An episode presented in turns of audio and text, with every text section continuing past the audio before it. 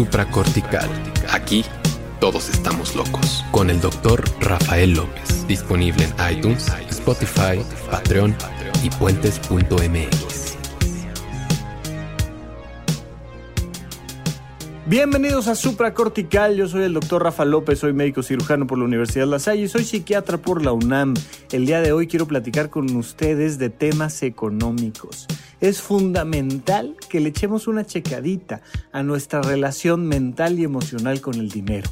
Porque desde la más temprana infancia nos han contado historias que ya en la vida adulta nos angustian y nos angustian muy profundamente desde siempre nos han dicho que ah, básicamente el sentido de nuestra vida es tener, tener dinero, tener dinero para comer, tener dinero para viajar, tener dinero para mantener a nuestros hijos, tener dinero para comprar una casa, tener dinero para hasta para morirte, ¿no? Esta, esta, esta frase muy mexicana de no tiene ni en dónde caerse muerto, ¿no? No tienes ni un pequeño terruño no eres poseedor de una pequeña tierra que te permita morirte en paz, hombre, siquiera para que sepas que ahí te van a enterrar, ¿no? Y de repente nos vemos confrontados constantemente ante situaciones económicas que nos angustian. Mira, es muy curioso, pero al menos en mi consultorio, en la experiencia laboral que tengo ya de hace varios años, me he encontrado que mientras más dinero tiene la gente, más se angustia por él. Todos se angustian por dinero. Absolutamente. Entonces, yo no conozco una persona que diga, no, yo, yo, este, lana, de lana, tranquilo y feliz. La debe de haber seguramente. Seguramente una que otra persona debe de no estar angustiado por un tema de lana. ¿Está bien? De, de dinero, de, de economía, pero he conocido a gente con avión privado, he conocido a gente que viaja entre países con aviones personales, he conocido a personas que tienen algunos negocios, no unos 20 locales que rentan y que cada uno de esos locales le reporta una ganancia de 100 mil pesos mensuales y los tiene rentados todos. Y los ves angustiados por dinero. Los ves angustiados por dinero a los muy ricos, los ves angustiados por dinero a los de clase media alta, los ves angustiados por dinero a los de clase media baja y ves a la gente angustiada por dinero hasta a los de clase muy baja. Y todos, todos, todos se angustian, aunque ciertamente he notado que se angustian más los que más tienen que los que menos tienen. Porque los que menos tienen tienen menos que perder porque los que menos tienen saben que no les alcanza para todo lo demás. Y los que más tienen normalmente saben lo mucho que tienen que perder y normalmente tienen deseos mucho más altos a nivel económico y eso les genera mucha más angustia ay, es que ¿cómo le voy a hacer si, si mi hijito no se puede ir a Oxford durante dos años para hacer su maestría? Hombre, me, angustia y me preocupa profundamente. Y, y de verdad les angustia. De verdad son temas de pesadillas todos los días porque ¿cómo le vamos a hacer? Pues para pagar la casa de playa o cómo le vamos a hacer para... Y son temas constantes que nos han enseñado desde nuestra más temprana infancia. Este tema del dinero y las angustias económicas es una de las condiciones más complicadas que he identificado yo, que le cuesta trabajo a la gente afrontar para volverse invulnerable y poder ser feliz, realizado, estarse en paz, independientemente de las cosas que suceden en torno. Cuando hablamos de temas económicos, a la gente le cuesta mucho trabajo. Y eso es, entre otras cosas, por una serie de condicionamientos socioculturales que nos han metido desde hace muchos años a sobre todo este mundo occidental capitalista, todo básicamente América Latina, Estados Unidos y buena parte de Europa. Hemos aprendido a entender la economía desde la visión de las guerras mundiales que se sucedieron y cómo la Segunda Guerra Mundial deja a países enteros en, en, una destrucción tremenda y cómo se necesita de toda la población en las fábricas y en las empresas para reconstruir un país y entonces salir adelante fueron situaciones, ¿no? Este, desde el principio del siglo anterior, 1900 para acá, hasta terminada la Segunda Guerra Mundial, que fue ya a mediados del de, el siglo, pues te encuentras con una situación donde había que construir y había que salir adelante y había que pararse todos los días a trabajar y había que ganarse el pan con el sudor de la frente, que imagínate, desde el Génesis estamos hablando de ganarte el pan con el sudor de tu frente. Todos aquellos que tengan una formación católica o de alguna visión religiosa judeocristiana conocen esta frase a la perfección. Y de repente, por haber comido del árbol del conocimiento, resulta que ahora tu castigo, entre otros, es tener que ganarte el pan con el sudor de tu frente. Y entonces trabajar, trabajar para llevar el pan a la casa lo cual es una visión verdaderamente limitada y verdaderamente terrible de la vocación. O sea, imagínate que la única intención de tener una vocación, una labor cotidiana, sea para sudar. ¿Y sabes para qué sudo? Pues para llevar el pan, porque pobrecitos de mis hijos. Y nos hemos rodeado de estas historias como, como una, una que me fascina, que me encanta por, por su lectura que, que podemos darle tan amplia en muchos sentidos, pero un cuento de Navidad, ¿no? De Dickens, ya saben dónde Scrooge es un avaro y entonces de todas maneras tenemos estos personajes de la familia pobre que quiere celebrar la Navidad con un pequeño pavo y el otro acumulando todo el dinero y hemos creado una visión polarizada tremenda de la que ninguno de nosotros se puede librar. Nos choca la gente que tiene mucho dinero y que es avariciosa y al mismo tiempo todos queremos ser ellos. Y entonces hay este discurso interno donde no soporto a los grandes y a los poderosos, pero al mismo tiempo me angustia ser de los pequeños que, que este, sufrimos cada mes para pagar la renta y vamos teniendo estas visiones tremendas. ¿Tú qué aprendiste del tema del dinero? ¿Cómo creciste tú con este tema? ¿Cuándo te enteraste que existía el dinero y quién te lo enseñó? ¿Y qué te enseñaron en torno al dinero? ¿Qué te dijeron que había que saber, pensar y entender respecto al dinero? Tal vez cuando estabas en la escuela eh, primaria, tal vez, te decían que tenías que sacar 10 para que un día tuvieras un buen trabajo y que tuvieras un buen trabajo para que no te faltara nada. Nunca te explicaron qué significa que no te falte nada, pero pues la idea era esa, ¿no? Era que no te falte nada gracias a que tienes dinero. Eso significa que si sacas nueve, pues algo te va a faltar, ¿no? O sea, la única manera en la que puede no faltarte nada es sacando 10 y teniendo un buen trabajo. El día que no sacas 10, el día que sacas nueve, el día que sacas ocho, significa que algo estás perdiendo, que ya no te va a alcanzar. El día que no te dan el aumento significa que algo estás perdiendo, que ya no te van a alcanzar. El día que, que no aprovechas una oferta del 25% de descuento significa que algo ya no vas a poder comprar después porque perdiste dinero, porque no tuviste la, capacidad, la astucia, eh, la inteligencia para aprovechar los descuentos. Las personas cuando llegan a comprar algún producto un poco más caro, se angustian, se enojan, se desquician, porque todos estamos con esta sensación de crisis. Desde que yo me acuerdo, mi país, México, está en crisis. Y hay una crisis económica donde ves todo el tiempo que el dólar va subiendo y hay una crisis económica donde, donde cada año o, de repente cada tres meses, dependiendo de, de, las circunstancias del país, pero cada tres meses hay un gasolinazo, ¿no? Y, y entonces te suben el precio de la gasolina o te suben el precio de los servicios y esta inflación que nos abruma a todos y vamos sufriendo todos, todos los días por motivos económicos. Todos, verdaderamente yo no identifico personas que, que se sientan francamente relajadas a nivel económico.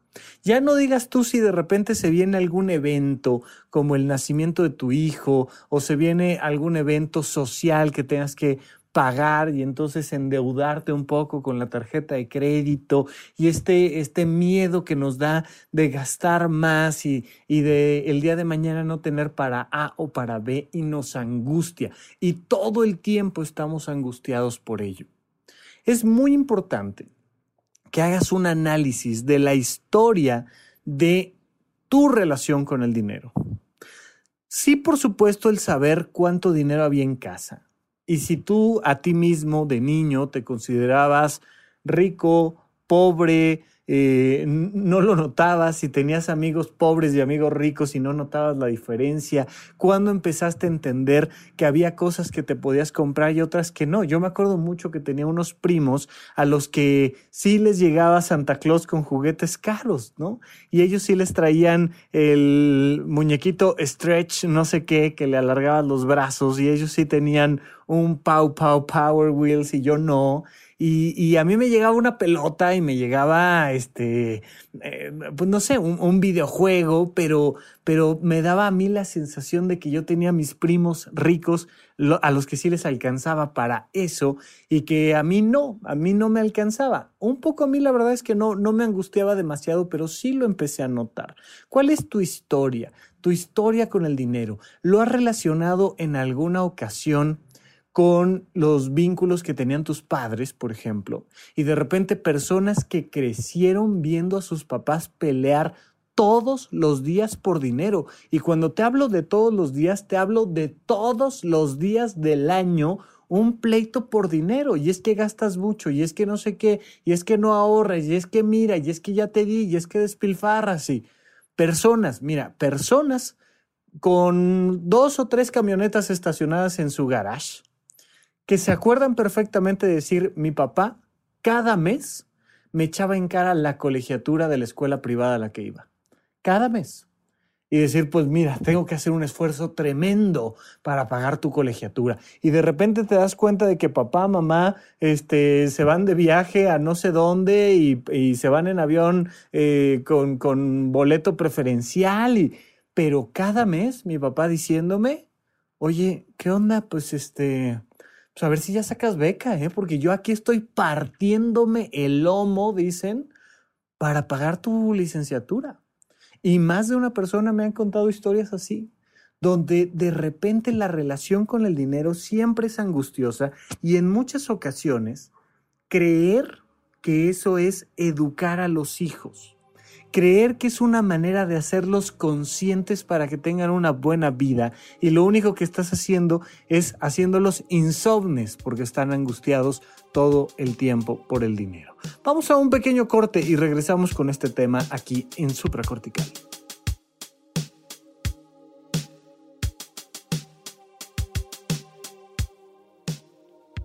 Supracortical es presentado por Araceli RN una mexicana muy feliz que lleva viviendo 10 años en Madrid con un esposo muy lindo y una preciosa hija.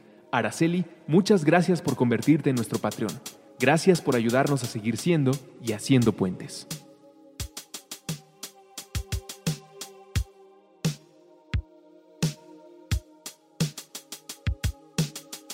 Estamos de regreso con ustedes aquí en Supracortical. Yo sigo siendo Rafa López. Recuerden que pueden escribirme a través de contacto arroba rafalopez.net.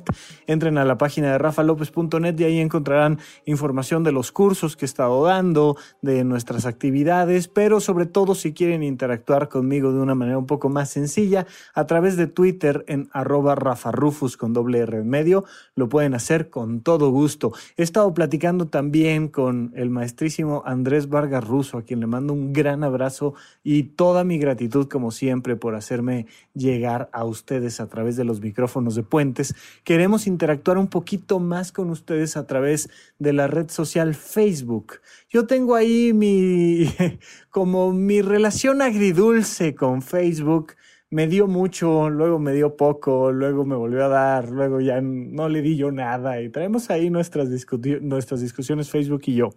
Pero resulta que Facebook, después de analizarlo mucho y gracias a las encuestas que hemos hecho a través de Puentes y que el equipo de Puentes ha analizado, gracias a los comentarios que ustedes me han hecho en redes sociales, en correo electrónico, pues nos hemos dado cuenta que una manera de llegar a más gente y de poder ayudar a más gente con el programa de supracortical es a través de Facebook.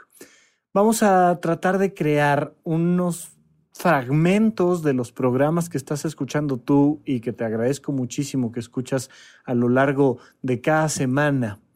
Y en vez de que sea el programa completo, tomamos algunos extractos, los convertimos en algún formato de video sencillo para que sea una especie de microterapia, ¿no? Y de repente puedas compartir a través de Facebook con las personas que consideres que les puede ayudar, interesar, que se lo pueden compartir a alguien más y sea una manera de hacer llegar este programa a más personas. Ya sabes, hay más de 100 episodios, contenido completamente gratuito para cualquier persona y si tú consideras que esto puede ser de utilidad para alguien más, pues muy pronto, probablemente en un mes aproximadamente, vamos a estar creando estas pequeñas cápsulas que te agradeceríamos muchísimo si empiezas a compartir. Entonces, vamos a regresar por lo pronto aquí a nuestro programa y estamos platicando del asunto del dinero. Entonces, es muy importante que podamos cambiar nuestra actitud frente al dinero. El dinero es algo que existe y que se necesita. Es una representación simbólica de la energía. Absolutamente todo en el cosmos utiliza una moneda de cambio. Todo. Las plantas utilizan una moneda de cambio, son una moneda de cambio, los animales somos una moneda de cambio. Todo en el universo tiene energía y cuando deja de tener energía desaparece básicamente del universo. Es, es un tema fundamental que hay que entender desde su más claro principio todo en la vida es un gasto de energía, pero ese gasto de energía permite un, un, procesamiento de esa energía y una transformación de la energía para dar resultado en algo más. Absolutamente todo. ¿Cuál es el problema con nuestra mentalidad en torno al dinero? Que nos hemos creído esta historia de que cuando tú sacas dinero de tu bolsa, simplemente lo gastas y ya, como que desaparece. O sea, ah, otra vez tengo que pagar la colegiatura y entonces saco dinero de la cartera, voy y se la deposito a una universidad o a una escuela primaria, dependiendo de en qué nivel están tus hijos, y como que ese dinero desaparece. Y tenemos esta visión tan corta, fíjate, tanto en niveles económicos como en, procesos como la basura. Y entonces creemos que si tú tiras este eh, tu envoltura al bote de basura, pues ya, ¿no? Como que, como que tú ya cumpliste y esa basura ya desaparece y ya no nos afecta en lo más mínimo. Y conforme vas elevando tu nivel de conciencia, te vas dando cuenta de que vivir contamina. No solo consumir popotes, o sea, no solo cuando te traen el popotito de plástico envuelto en un plástico completamente inútil y lo sacas para tomarte un cuartito de vaso de refresco y entonces produces basura y entonces estás maltratando al planeta Tierra. No, no solo es eso. Sí, pasa, sí, definitivamente hay que disminuir al máximo de lo posible el uso de plásticos, pero también sucede tal cual cuando respiras. Y tú estás produciendo este dióxido de carbono todo el tiempo simplemente por el estar vivo y estás produciendo otras excretas que también tienen que ser procesadas, pero además te vas y ves el Super Bowl o además este cuando trabajas tienes que triturar papeles y, y, tirar a la basura eh, aparatos electrónicos y vivir contamina. Vivir contamina y ese proceso que va más allá de un pequeño paso y que aplica también a nivel económico. Vivir es caro. Si podemos reconciliarnos con la idea de la contaminación, si podemos reconciliarnos con la idea del gasto, si podemos reconciliarnos con nuestra propia vida, podemos hacer algo para que sea mejor si no podemos reconciliarnos con la contaminación y no podemos reconciliarnos con el gasto económico, nunca vas a ser feliz. Anótalo, tenlo súper claro, ponle ahí doble raya. si no te reconcilias con que la vida es cara, nunca vas a ser feliz. ¿Sabes por qué? Porque la vida es cara porque absolutamente cada paso de tu vida va a ser caro y probablemente cada paso va a ser más caro. Te deseo de todo corazón que dentro de 20 años tengas que gastar tres veces más de lo que gastas ahorita. ¿Sabes por qué te lo deseo? Porque significa que tienes tres veces más para gastar. Y si tienes tres veces más para gastar, significa que tienes tres veces más para hacer y para vivir. Ojalá que tu empresa requiera de más dinero. Ojalá que tu familia requiera de más dinero. Ojalá que tus actividades recreativas requieran de más dinero. Porque nos han contado esta historia absurda de que lo que hay que hacer es cada vez gastar menos y cada vez ahorrar más. Y entonces nos metemos con una paradoja tremenda que es la idea del ahorro. ¿Sabes? Hay que ahorrar ahorita porque un día no vas a tener. Esa es la premisa. O sea, el ahorro parte de esa premisa ahorita que tienes, guárdalo porque un día no vas a tener.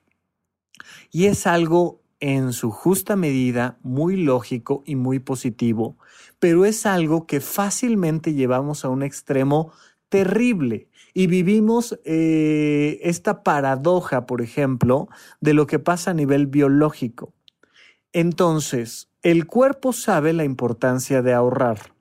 Por eso cuando comes, un poco de eso que comes, que es una moneda de cambio, la glucosa, eh, los carbohidratos, las proteínas, las grasas que te comes, pues es una moneda de cambio. Es como si te dijera yo cheque, tarjeta de crédito y efectivo, ¿no? La, glucosa es como la moneda en efectivo y este, eh, la grasa es como un, un cheque posfechado y, y, el músculo pues es como una tarjeta de crédito y ahí tienes la moneda de cambio que te estás comiendo en una quesadilla o que te estás comiendo en una fruta o que te estás comiendo en un corte de carne y tú ingresas este alimento que se vuelve una moneda de cambio dentro de tu cuerpo y tu cuerpo muy sabiamente pues lo utiliza.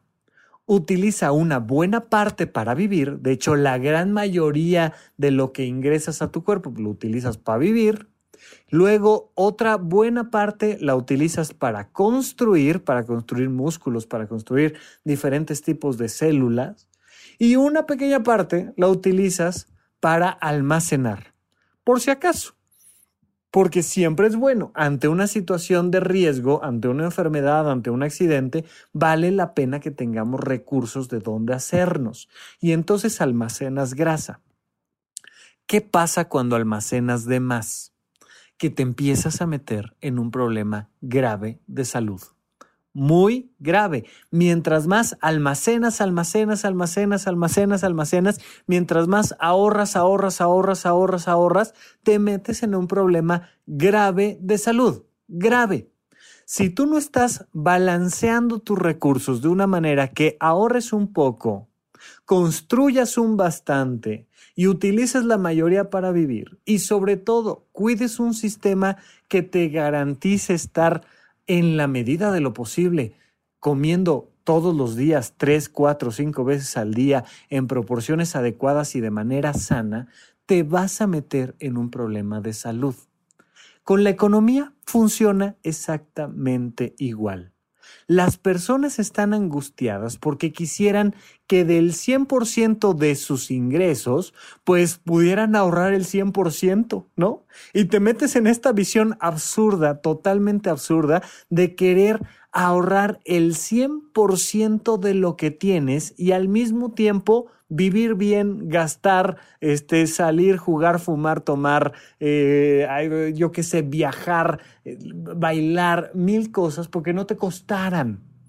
Y cuando nos cuestan, nos duele. Ay, es que sí quería tomar el curso de Rafa, pero estaba muy caro. Ay, es que sí quiero aportar en, en Patreon ahí para que Puente siga existiendo, pero 150 pesos mensuales, ay, no, no, no, es que eh, en algo me van a faltar. Ay, es que sí tenía muchas ganas de ir a ver el Real Madrid-Barcelona, pero, ay, pero y luego, ¿qué tal si me quedo sin lana? Ah, y sí quería, y sí quería muchas cosas.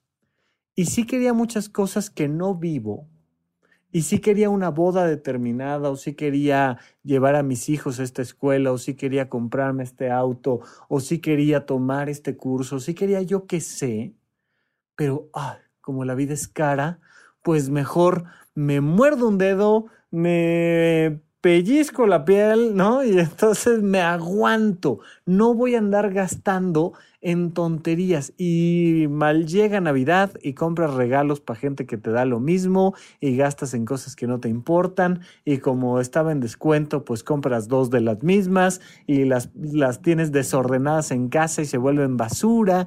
Y vivimos contradicciones tremendas. Ahorrar es importante ahorrar definitivamente es algo sano, pero no demasiado. No hay que ahorrar demasiado. Hay que pensar más bien en crear un sistema que medianamente nos garantice, en medida de lo posible, tener ingresos constantes. Y el mejor sistema para eso es la educación. Yo siempre estaré a favor de la educación formal, pero siempre les acepto que hay muchísimas personas que han tenido educación informal en las calles que les ha permitido salir adelante económicamente sin mayor tema. ¿Y por qué lo acepto tan a la ligera? Pues entre otras cosas porque así como yo estudié una licenciatura en una universidad de prestigio en México, pues al mismo tiempo sé lo que es trabajar en las calles haciendo malabares y ganando, no sé, 300 pesos el día mientras hacíamos malabares. Me queda claro que mucho de la estabilidad económica que hoy tengo, que un día puedo no tener por 600 mil motivos, desde gubernamentales hasta temas de salud, pero que hoy en día tengo, proviene de mi educación formal combinada con mi educación informal todos los seres humanos debemos de hacer lo mejor posible para tener una estructura que no hoy, sino todos los días, nos brinde recursos económicos. Todos. Pero en cuanto al ahorro, vale la pena tener una pequeña cantidad de ahorro, una pequeña cantidad porcentual. O sea, si tú dedicas, no sé, un 20% al ahorro, es bastante. Yo no sé si ganas 5 mil pesos y el 20% de eso lo ahorras. O si ganas 50 mil pesos y el 20% de eso lo ahorras. O si ganas medio millón de pesos mensuales y el 20% lo ahorras. Pero piénsalo en porcentaje más que en cantidad. Hay personas que quieren ahorrar cantidades absurdas y luego ya no tienen para el día a día y tienen que sacar de ese ahorro, pues porque no es real que quieras ahorrar el 60 o el 70% de tus ingresos. Y entonces se sienten profundamente angustiados por gastar, por gastar una cantidad que no era real, que no era real desde un principio de decir voy a ahorrar todo esto. Si tú ahorras de más, vas a entrar en obesidad es decir, en vez de utilizar la energía para lo que realmente es, que es para vivir, la estás utilizando a través del miedo, la estás utilizando bajo la premisa y la creencia de que no te va a alcanzar. Pero tienes que entender que la vida siempre va a ser un gasto. La vida siempre es cara. Más que preguntarte cuánto gastas en la colegiatura de tus hijos, o más que preguntarte cuánto va a costar el viaje de verano de este año, o más que preguntarte cuánto va a costar la comida del domingo, pregúntate qué cantidad de ingreso tienes y qué porcentaje vas a dedicar a cada cosa. Hay tablas básicas de, economistas. Es, es fundamental que aprendamos un poquito de economía básica para entender cómo distribuir nuestros ingresos y cómo nuestra vivienda puede ser el porcentaje mayor y luego cómo nuestro medio de transporte puede ser el siguiente porcentaje y vas viendo cómo eh, los gastos fijos de tu vida pueden ocupar un porcentaje determinado para que estés bien, feliz, tranquilo y en paz. He visto con mis propios ojos sobrevivir a familias enteras de 5, 6, 7 integrantes con 5 mil pesos mensuales y logran hacerlo perfectamente bien. Y he visto gente que gana 20, 30, 40 mil pesos mensuales, parejas donde los dos ganan 20 mil pesos mensuales y están angustiadísimos por el tema económico. Y uno dice, bueno, ¿qué está pasando aquí? Lo que está pasando no es otra cosa más que una mentalidad. Tú gana la cantidad de dinero que puedas, tú gástalo en lo que quieras, pero lo que queremos fundamentalmente decir el día de hoy es que comprendas que la vida es cara, que estar vivo requiere de energía, de energía biológica y de energía económica. Pero vamos a tratar de redirigir ese gasto que realmente sepas tú en qué estás utilizando tus ingresos. Que realmente veas tú si en lo que estás gastando es en lo que debes de gastar. ¿Cuál es eh, la, la maravilla del cuerpo humano?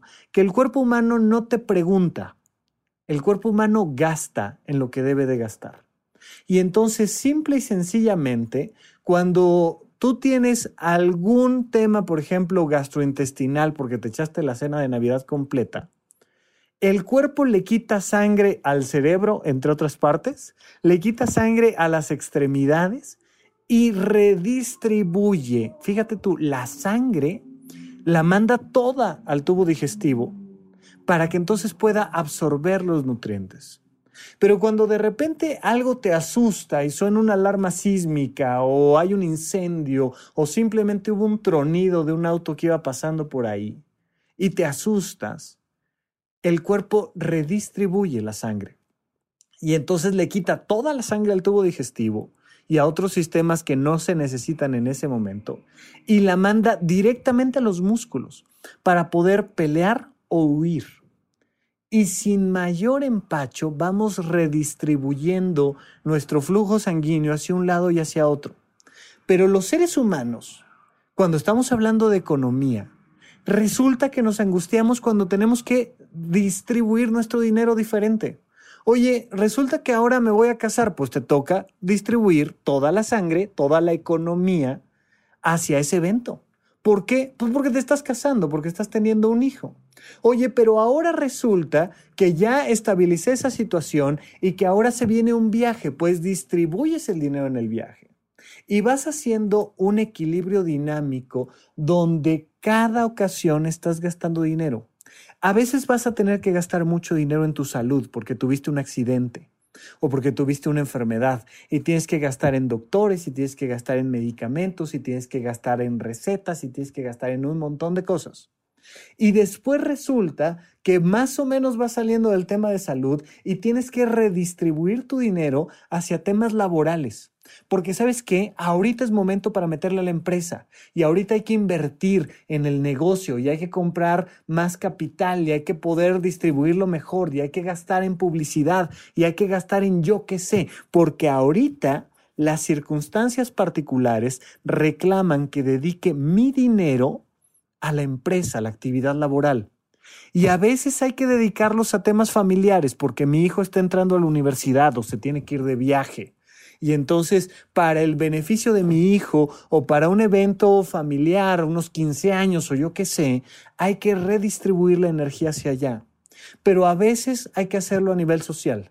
Y a veces vale la pena meterle lana a nuestro país porque resulta que hubo un sismo y hay que reconstruirnos todos y es importantísimo. Yo qué sé. Y vas entendiendo que en ningún momento puedes dejar desatendidas las otras esferas de tu vida, pero al mismo tiempo siempre va a haber una que requiere prioridad. Hoy en día, tú, tu ingreso debe de estar enfocado un poquito más, la balanza debe estar tantito, tantito más inclinado en algo, en tu salud, o en tu trabajo, o en tu familia, o en tu vida social. Si tuvieras que distribuir ese dinero absolutamente en todos de una manera crítica, pues sería como tener un sangrado, ¿sabes? Como haber sufrido un accidente donde estés sangrando, sangrando, sangrando. Y si eso sucede, ni hablar, necesitas recursos externos. Entonces sangraste tanto que ahora necesitas de dos o tres donadores que te den este medio litro de su sangre para sobrevivir. A veces pasa, a veces tenemos algún familiar en una situación así que se ve la necesidad de acercarse a alguien más y decir, oye, transfúndeme, cabrón. O sea, porque si, si no me voy, a, me voy a morir aquí. Pero evidentemente te voy a transfundir de una forma limitada. No te puedo estar dando mucho más de lo que ya te doy. Hay personas que sangran todos los días para mantener a alguien que no está haciendo lo necesario para comer. O sea, imagínate que me estoy quedando anémico. ¿Por qué? Pues porque no como, porque no hago el esfuerzo de pararme, trabajar y comer, me estoy quedando anémico. Pues entonces dame de tu comida. Brother, no, discúlpame. Hay un apoyo que te permite echarte a andar porque tú debes de buscar la manera de obtener energía. Tú, energía vital, energía biológica, energía económica. Lo que te quiero decir finalmente es, comprende que siempre va a haber un gasto mayor y que eso no tendría por qué angustiarte, porque la vida es así, porque a veces requerimos dedicar más energía a una cosa que a otra, porque simple y sencillamente hay que gastar por porcentajes. Si tienes 10 pesos, ahorra uno, ahorra dos y gasta lo demás de una manera inteligente en lo que te toca gastar. Cosas que te permitan realizarte en tu vida. Nunca gastes más de lo que tienes. Es un absurdo, es un absurdo biológico. Observa cuál es tu ingreso y lo puedes dedicar, o sea, mensual, para, para verlo desde una perspectiva equilibrada o lo puedes hacer anual. Imagínate decir, híjole, pues ni hablar, estos dos meses de los 12 meses del año, tengo que dedicarle el 25% o el 30% de mi ingreso a esto.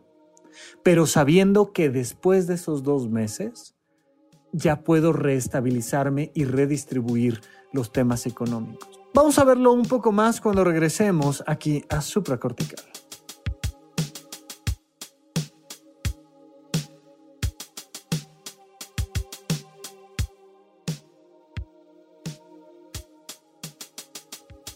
Somos parte de una comunidad que no distingue fronteras porque siempre estamos construyendo puentes.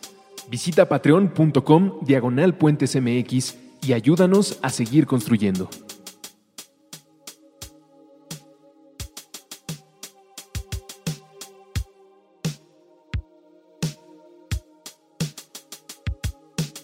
Estamos de regreso con ustedes aquí en Supla Cortical. Yo sigo siendo Rafa López. Y entonces decía yo con ustedes que hay que comprender que la vida es cara. Si tú estás esperando que la vida sea barata, te vas a frustrar el resto de tu existencia. No hay manera de que no te frustres. Punto va a pasar y va a pasar constantemente, porque vas a tener que gastar en algo, ya sea en algo positivo o en algo negativo muy entre comillas, ¿eh? muy entre comillas, porque podríamos llamarle negativo a una hospitalización, pero creo yo que no hay nada más positivo que gastar en seguir vivo, y podríamos llamarle positivo a ir a un concierto, pero a veces justamente el concierto estuvo terrible y llovió y te dio neumonía después y bueno, todo salió mal. No sé, pero considera tú estos gastos positivos y negativos, pero siempre hay que gastar. La vida es cara si tú aceptas emocionalmente que la vida es cara, puedes vivir mucho más tranquilo. ¿Por qué? Porque una vez que lo aceptas, dices, ok, aquí hay que gastar, ¿no? O sea, e, eso ya es un, una premisa que no vamos a mover de ninguna manera. En esta vida hay que gastar. Bien. Siguiente pregunta. ¿En qué vamos a gastar?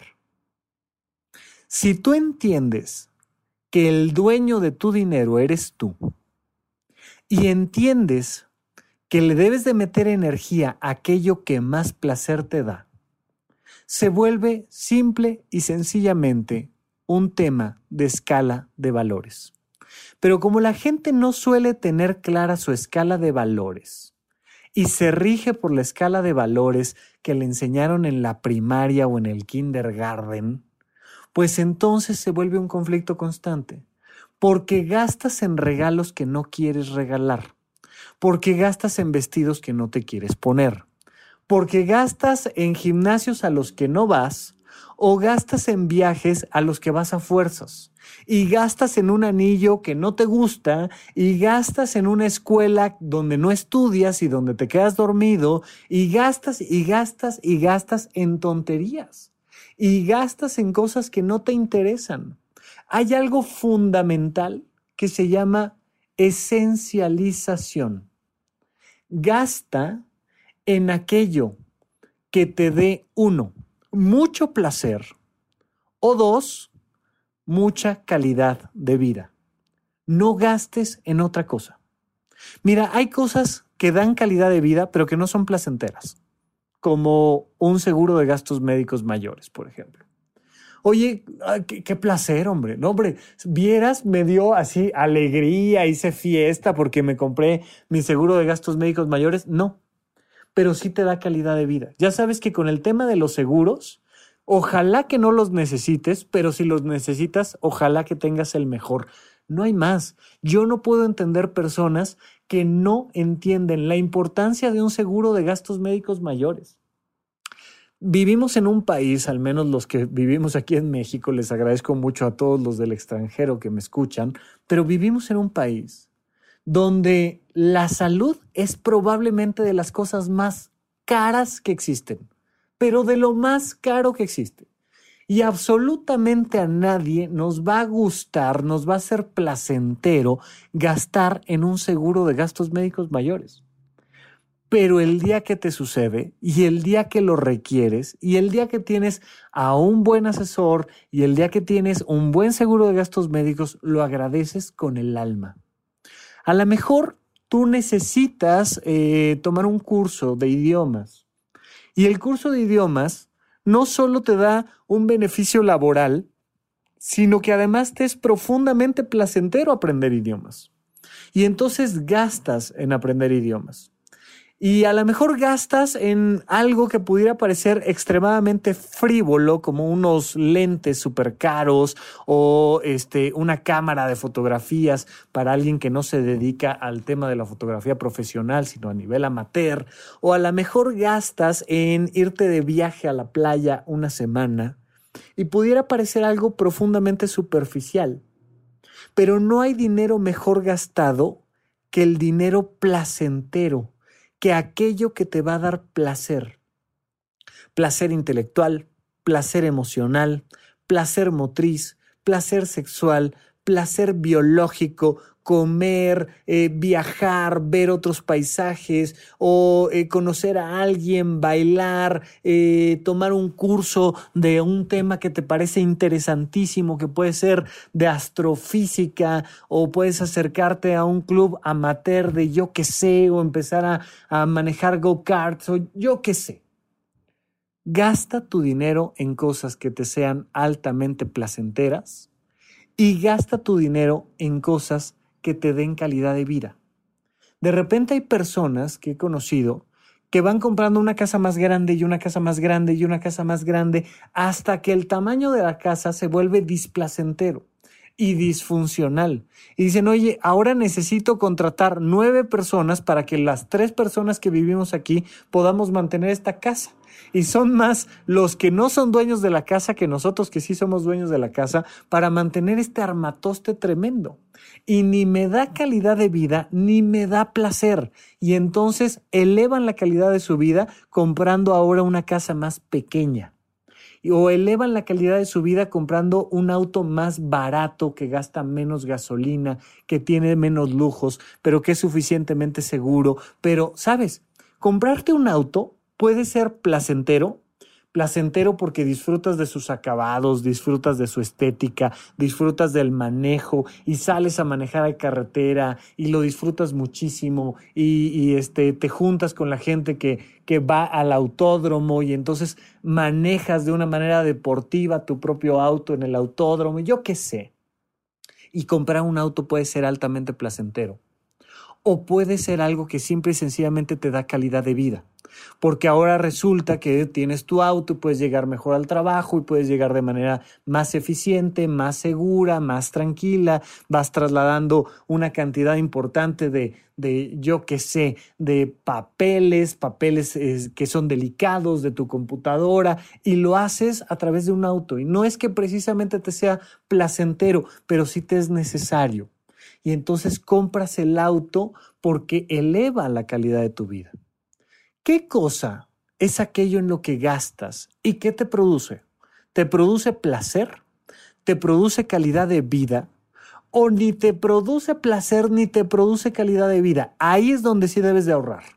Ahí es donde definitivamente quiero que no gastes en aquello que no te es placentero y en aquello que no eleva la calidad de tu vida. Ahí ahorra, no gastes. No es bueno.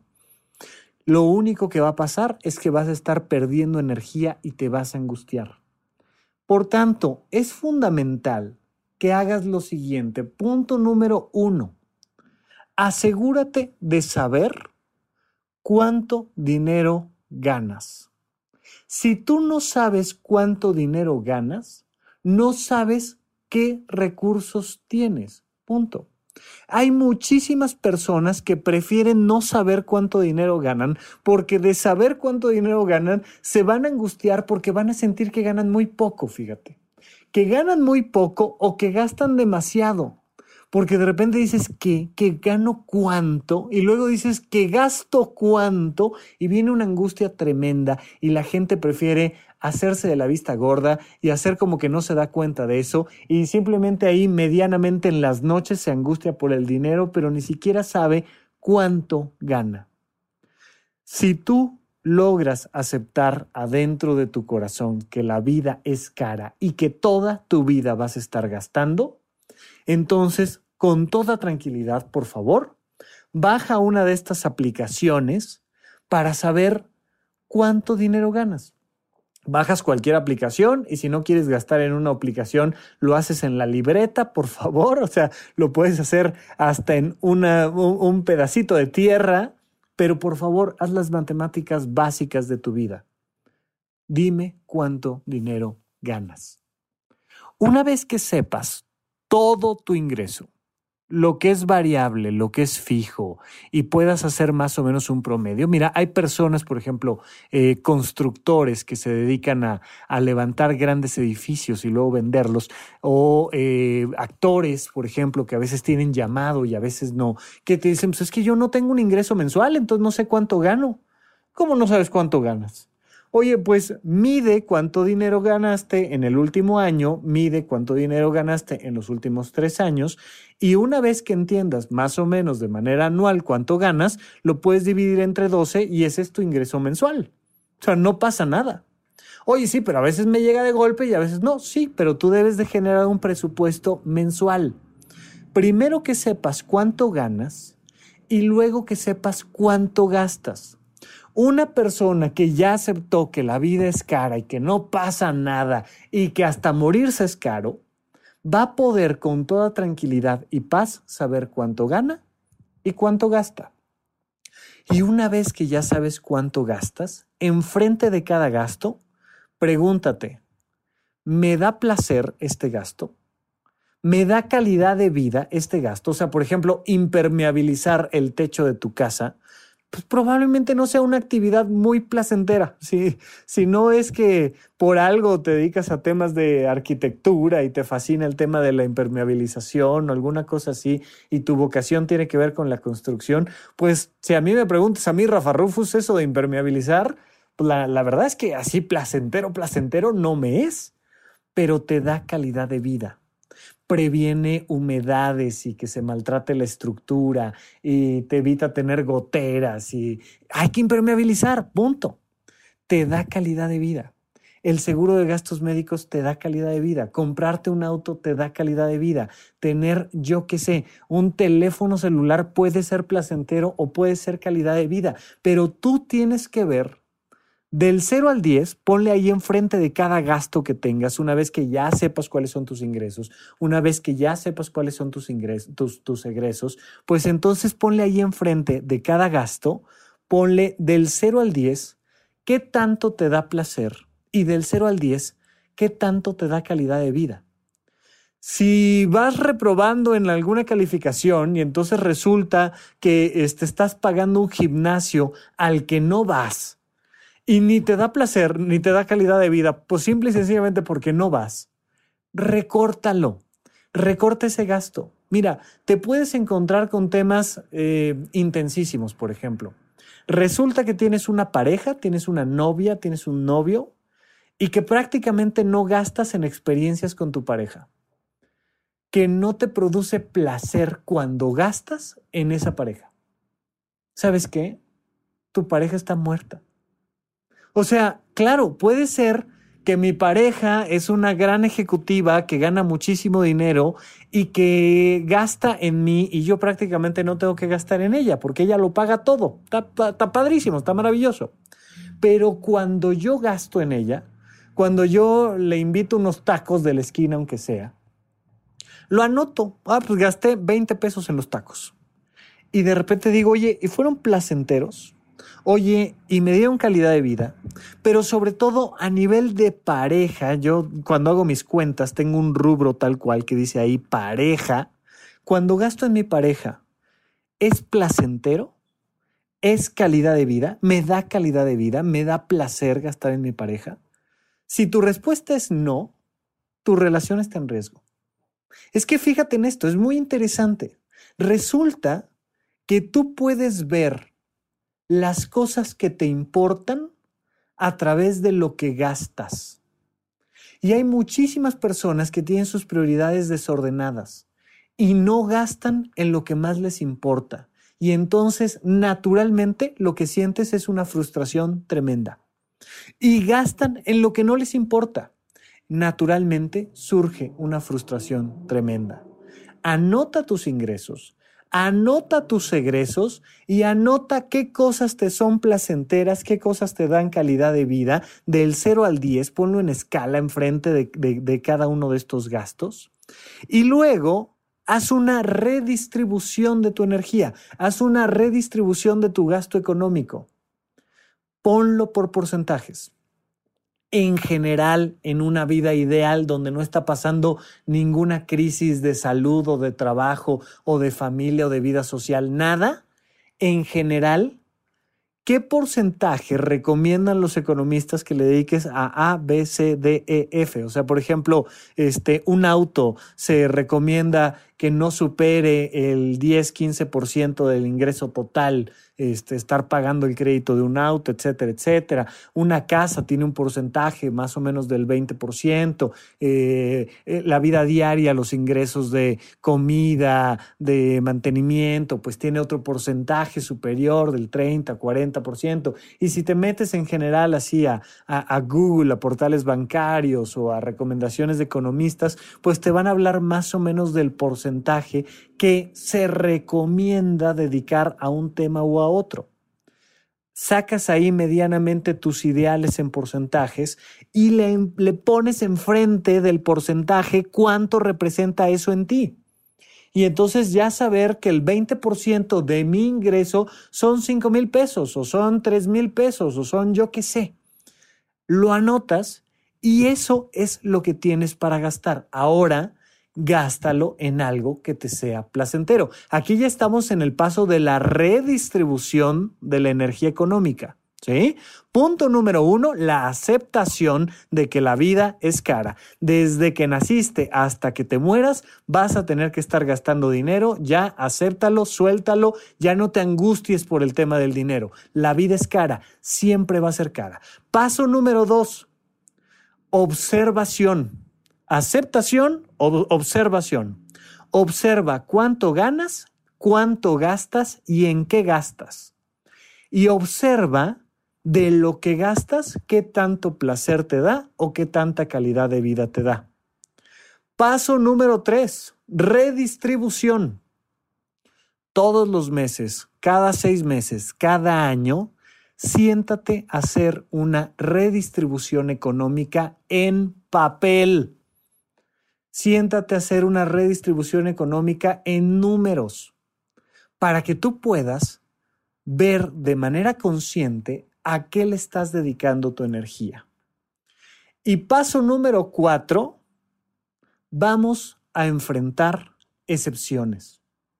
Y todo el tiempo vamos a tener que enfrentarnos a excepciones porque de repente no tenías planeado un accidente, o de repente no tenías planeada una boda, o de repente no tenías planeada la universidad del chamaco, o de repente no tenías planeado, yo qué sé, un tema con tus papás, de la salud de tus papás, o de repente no tenías planeado algo. Y entonces vamos a utilizar recursos y redistribución de recursos en una cantidad y tiempo limitado dedica un, un rubro a crisis y dedícalo de manera mensual porque todo el tiempo van a estar pasando cosas. Un ahorro que además de el ahorro que tienes para que este, el día de mañana te lo puedas gastar en yo qué sé y, y, dedica un 10, 12, 15, 20% de tu ingreso a no gastarlo, de todas maneras genera un ahorro especial, un subahorro para situaciones de crisis.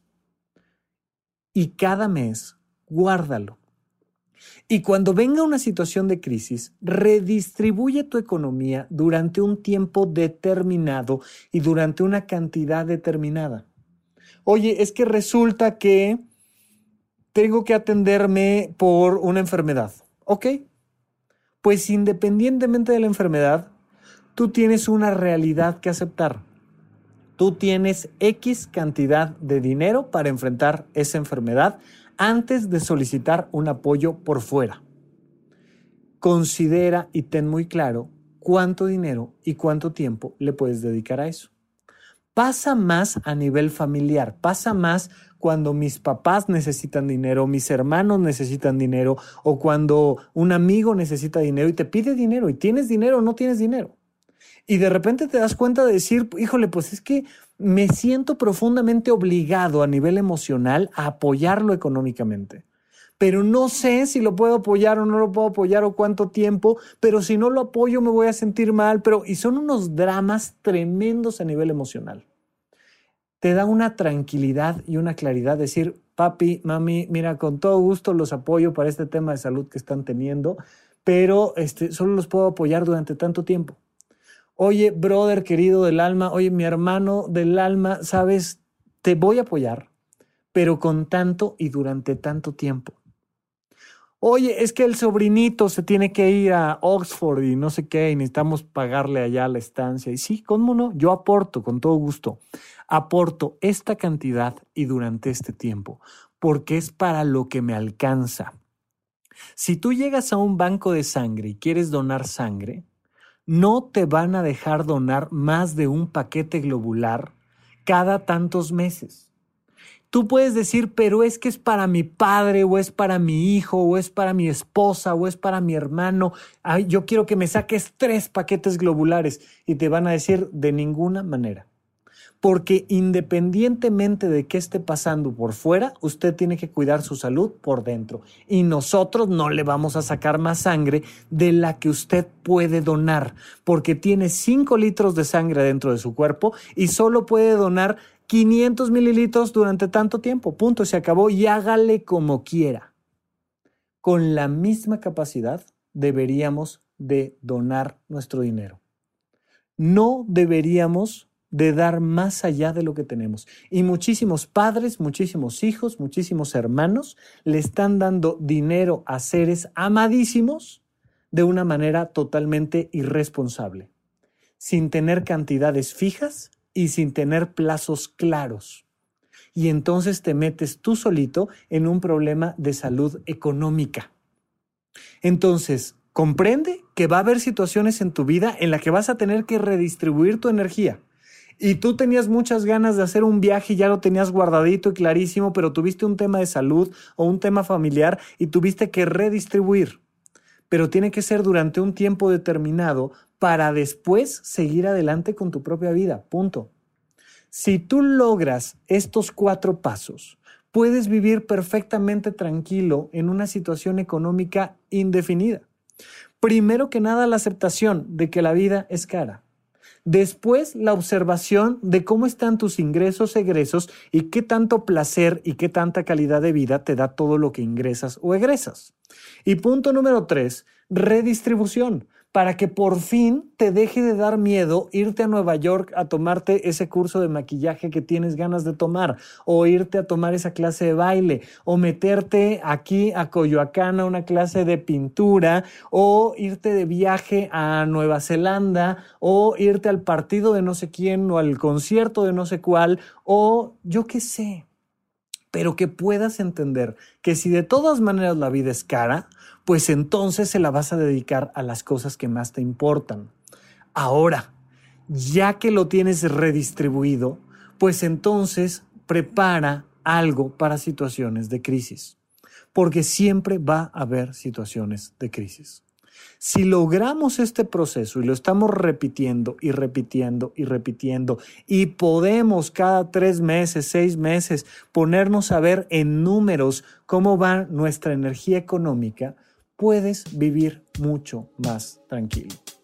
Muy bien, pues hasta aquí nuestro episodio del día de hoy. Muchísimas gracias a todos por acompañarme y si dentro de las cosas que les dan placer y les dan calidad de vida están los podcasts de puentes.mx, por favor no olviden entrar a puentes.mx diagonal construye Ahí está la liga para que te redirijas a Patreon o Patreon, como le quieran decir, y puedes donar la gran cantidad. Yo lo hago, soy parte ahí de, de la comunidad que considera que Puentes aporta algo valioso en mi vida y le dono 156 pesos mexicanos mensuales, o sea, 8 dólares, por tener contenido como este. El día que no tengamos quien considere que esto vale la pena en su vida, pues desaparecerá puentes. Si tú quieres ser de los que construye puentes y tú quieres invertir 8 dólares mensuales en ti, en tener podcast de alta calidad, por favor entra a Patreon a puentes.mx. Hasta aquí el programa del día de hoy. Les mando un gran abrazo y hasta la próxima.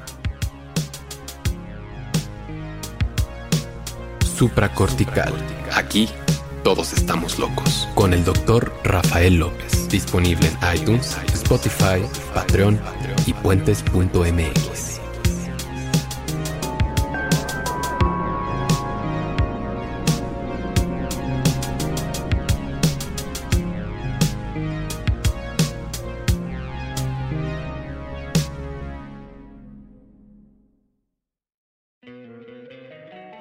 encantaría tener 100 dólares extra en tu bolsillo? Haz que un experto bilingüe de TurboTax declare tus impuestos para el 31 de marzo y obtén 100 dólares de vuelta al instante. Porque no importa cuáles hayan sido tus logros del año pasado, TurboTax hace que cuenten. Obtén 100 dólares de vuelta y tus impuestos con 100% de precisión. Solo con Intuit TurboTax. Debes declarar para el 31 de marzo. Crédito solo aplicable al costo de la presentación federal con TurboTax Full Service. Oferta sujeta a cambios o cancelación en cualquier momento. Lucky Land Casino asking people what's the weirdest place you've gotten lucky? Lucky? In line at the deli, I guess? Aha, in my dentist's office. More than once, actually. Do I have to say? Yes, you do. In the car before my kids' PTA meeting. Really? Yes. Excuse me, what's the weirdest place you've gotten lucky? I never win and tell. Well, there you have it. You can get lucky anywhere playing at LuckyLandSlots.com. Play for free right now. Are you feeling lucky? No purchase necessary. Void where prohibited by law. 18 plus. Terms and conditions apply. See website for details.